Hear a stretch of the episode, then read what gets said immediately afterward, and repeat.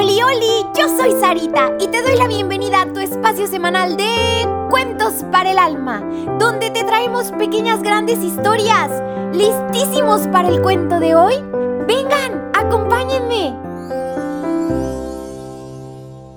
El patito gacho.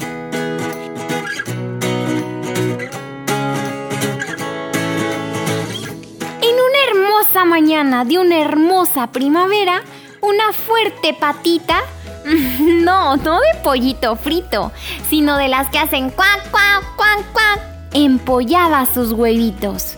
Y mientras lo hacía, pensaba en aquellos hijitos fuertotototes y preciosos que pronto iba a tener.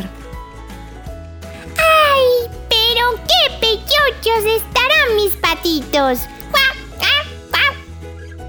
De pronto empezaron a abrirse los cascarones.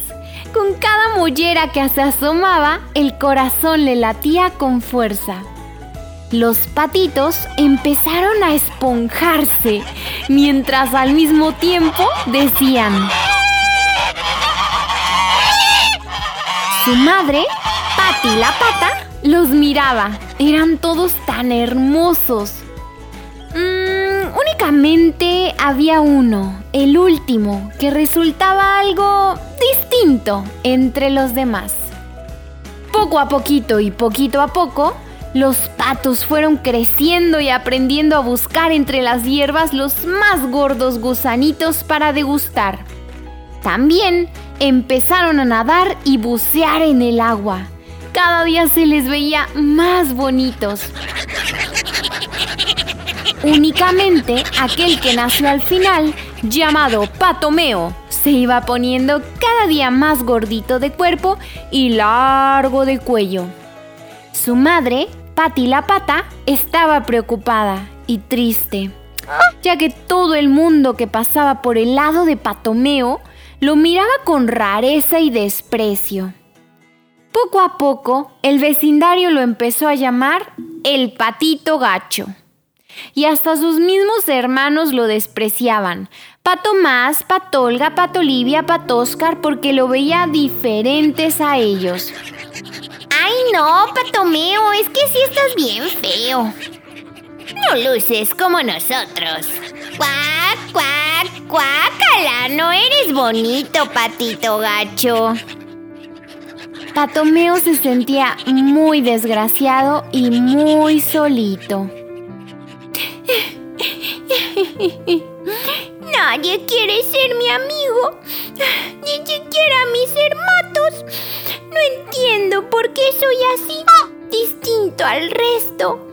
No encajo, me miran con repudio y nadie me ha dado nunca un abrazo.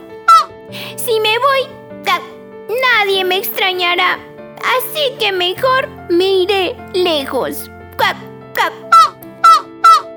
Patomeo decidió entonces irse del lago de Montebello, donde él y su familia patuda vivían.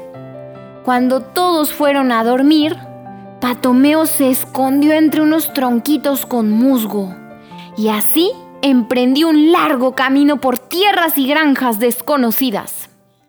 Caminó y caminó y caminó hasta que, de pronto, vio un molino y una hermosa joven llamada Ruth echaba trigo a las gallinas. Patomeo se acercó despacito, más despacito, más despacito, y al ver que todos callaban, decidió quedarse allí a vivir. Pero, ¡ash! Al poco tiempo, todos empezaron a llamarle de nuevo Patito Gacho. E incluso el gallo, antes de kikiriquear, lo maltrataba. Patomeo decidió que esa misma noche huiría de allí. Era suficiente. Así que de nuevo caminó muchísimo y la noche se volvió día y la luna se volvió sol. Pero sus lagrimitas no le permitían darse cuenta de nada. Hasta que entre tanto llanto y moquitos de pato, se tropezó con un alto joven. Dijo entre sollozos Patomeo. Patomeo, no tienes por qué disculparte. Quien se ha tropezado contigo he sido yo, le dijo el amistoso joven.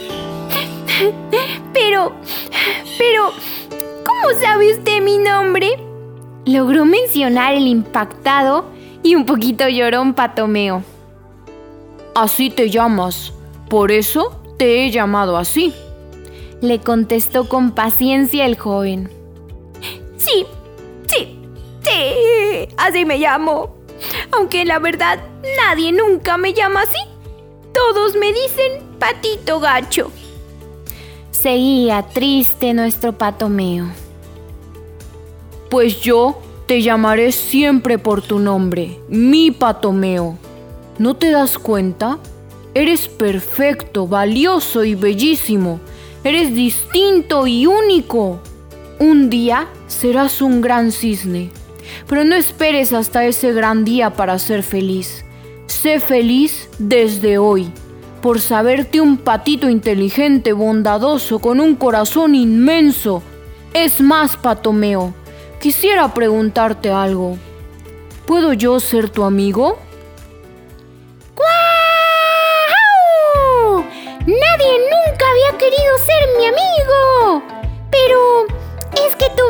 Más allá de mi carita o mi piquito, de mi largo cuello o mi cuerpecito. Tú has visto mis latidos. ¡Claro que quiero ser tu amigo! Brincaba de alegría Patomeo. Solo mm, tengo una preguntita. ¿Cómo te llamas? Quisiera saber el nombre de mi nuevo mejor amigo. Yo soy Jesús.